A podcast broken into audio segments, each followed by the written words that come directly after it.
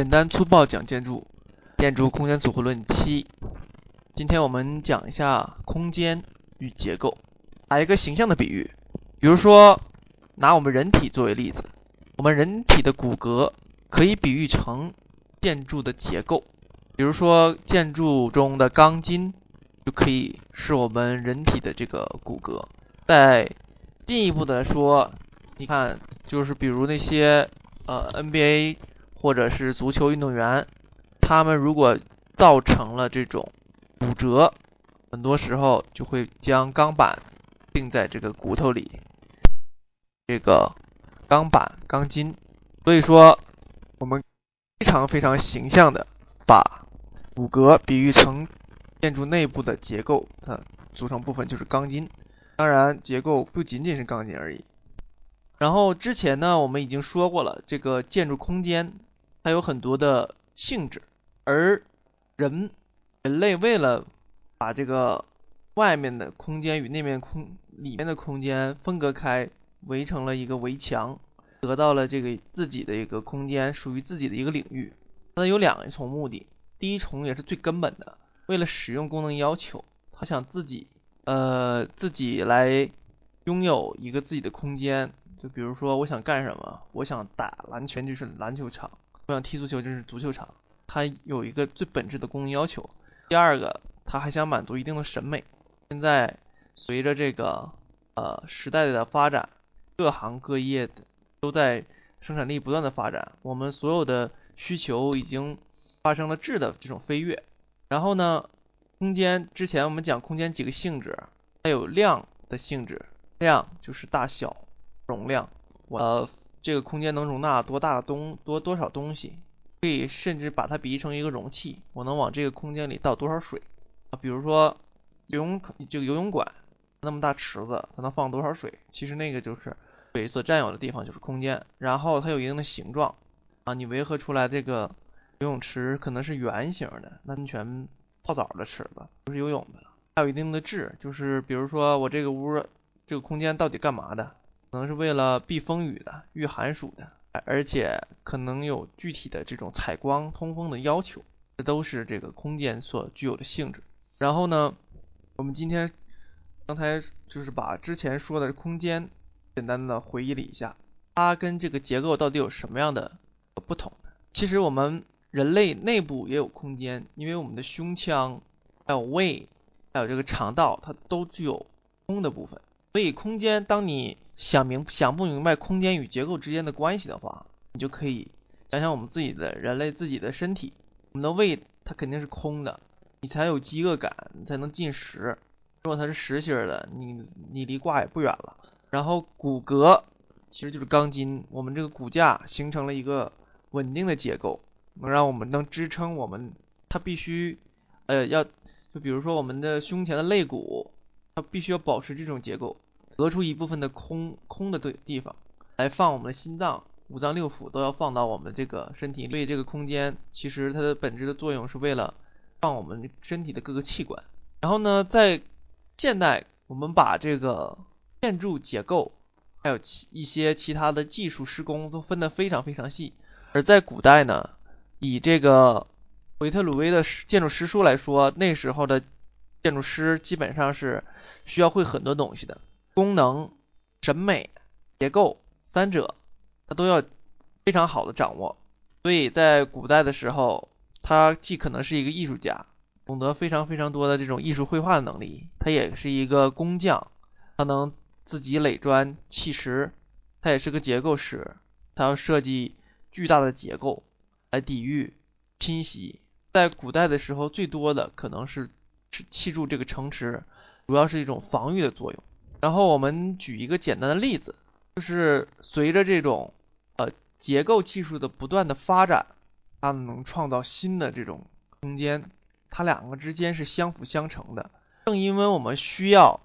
新的空间、大的空间，我们需要更大的空间，需要更多变的空间，有更多功能需求的时候，才能促进结构的发展。也正是因为结构的发展，才能满足。我们来这种技术，有了拥有这种技术，我们才能盖得出来这种大的空间。就比如说当时，在建筑史上有一个非常重要的现代建筑的非常重要的一个节点，就是第一届世界博览会，需要一个巨大的空间来展示全世界各个国家各个地区的不同的这种东西的时候，需要一个巨大的空间。而那时候我们还都是属于那种教堂啊那种建筑，还有那种必须是这种多柱子多柱子这种小型空间，满足不了那种大空间。然后他们通过这种竞标的方式，收集了很多很多的这个方案。都是那种传统的建筑，有柱子、梁等等这种承重这种结构的这种传统建筑。那时候的那个欧洲宫殿，你们可以看看柱式啊，还有那边它里头大的里头都是有很多很多柱子来围合成的。它必须要这样做，要不然它支撑不了那个巨大的空间。只有一个结构是，他提出了用玻璃和钢来搭建临时的这种大的空间。只有用新的技术才能得以满足。新的需求，所以两者是相辅相成的，他们是一种是一种非常啊互补、相互互补、相互促进的一种关系。呃，这个刚才要讲的就是空间与结构之间度的关系。然后我们下下来下面稍微分类的来介绍一下什么和什么之间的关系。第一种结构体系就是强度承重的梁板结构体系，这个体系既古老又年轻。说它古老是因为它很早很早之前就有了，早在两千多年前啊，埃及建筑就是盖金字塔的时候用到了这种体系。说它年轻是到现在，我们主要的建筑还应用了这种体系。就比如说我们现在住的房子、住宅，还还在用这个梁柱体系。它在什么时候得以扩大性的应用的时候，应该我觉得应该是在科布西耶提出这个建筑五点时候提出的这种梁柱体系，让得以。更发扬光大。它有几个构件，首先是墙、柱子属于竖向的承重结构，然后梁板属于横向的。这个大家很好理解了，因为板子、楼板和我们脚踩的这个楼那个板顶盖它都是横着的，那可能它一定是会承受横着的力。你使劲踩在这个板子上，下面如果没有东西支着你，那你肯定就塌了，掉进去了。那我们可想而知，柱子和墙都是承重承受你这个。上下这种荷载，这个如果你不明白的话，你们可以简单的拿起我们小时候玩的积木，你就会想起来到底是怎么回事。把我们的积木围成用几个几个柱子，我们小时候就开始玩这种东西。那时候我们用最简单最直观的方法来理解什么是结构。你要搭不好，它就会塌会倒。只有你搭的好了，受力合理了，你才能不塌不倒，才能垒得更高。在我们吃这个以前。以前去必胜客吃那种自助餐的时候，就是那个呃沙拉的时候，就就有很多高手来垒这种非常高的这个沙拉塔，一层一层的摞，各种摞，就就为了不是为了多吃，而是为了娱乐，反正就让一次性拿那么些。嗯，中国人中国的这个必胜客还是比较坑人的，在国外的时候那都随便吃的。然后我们国人就是因为这种上有政策下有对策的这种适应性能力。他们就想到了这种方法，你就可以在那里可以充分的、充分的体验到结构的乐趣，一层一层叠一层，那种叠法其实很多很相似的部分就是梁板结构体系，因为它首先需要有竖的横载横承载力，那我们叠的时候可能是这样了，下面最下面有个底座，我可能放的是那种大的这种生态叶下面，然后开始铺铺这种竖向承载力。竖向承载力，我们那记得那时候最多的是一种水果条吧，一层层排，可能是这个，可能是桃条或者是菠萝，来叠叠一圈，然后上面再盖一层，再盖一层这个生菜叶，在生菜叶就可能一圈的这个菠萝或者什么东西中间，我们会放一些柿子之类的东西，这些空间都是很随意的，然后一层层摞，其实两板。柱体系还有这种柱子和呃柱子和这种墙，它其实是道理是一样的。如果大家对这个结构不是特别了解也不理解的时候，大家可以仔细的观察我们周围生活中的点点滴滴。其实是建筑这种呃建建筑体系这种学习中最常见的、最需要学习的东西，其实就在我们生活的左右，我们都可以看到一些梁板柱体系。你们每次去这个呃去这个嗯，吃饭呐，上食堂啊，或者什么地方，你们都可以看到这种非常非常非常多的这种建筑，去观察一下它属于哪种体系。然后我们第二点再说一下框架结构体系。框架结构体系也是一个比较老的了，它其实很简单。其实，在过去古原始的时候，用树枝啊、树干，还有这个兽的皮毛的材料来搭帐篷，那个其实就是最原始的框架结构，就是用这个树枝、树干起到支支架的作用，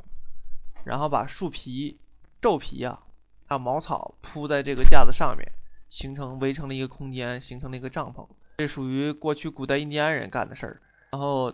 它这种就是典型的这种框架结构体系。框架结构体系最主要的东西其实就是它这个柱子，非常明显的这种形成了一种框。你可以发现这个框架体系最明显的地方，在平面上来看，它能形成一个矩形，非常规则的平面形状，可能是矩形、圆形。甚至是三角形之类的，能可以看到从从上往下看平面的时候，可以看到非常清晰的这种平面几何。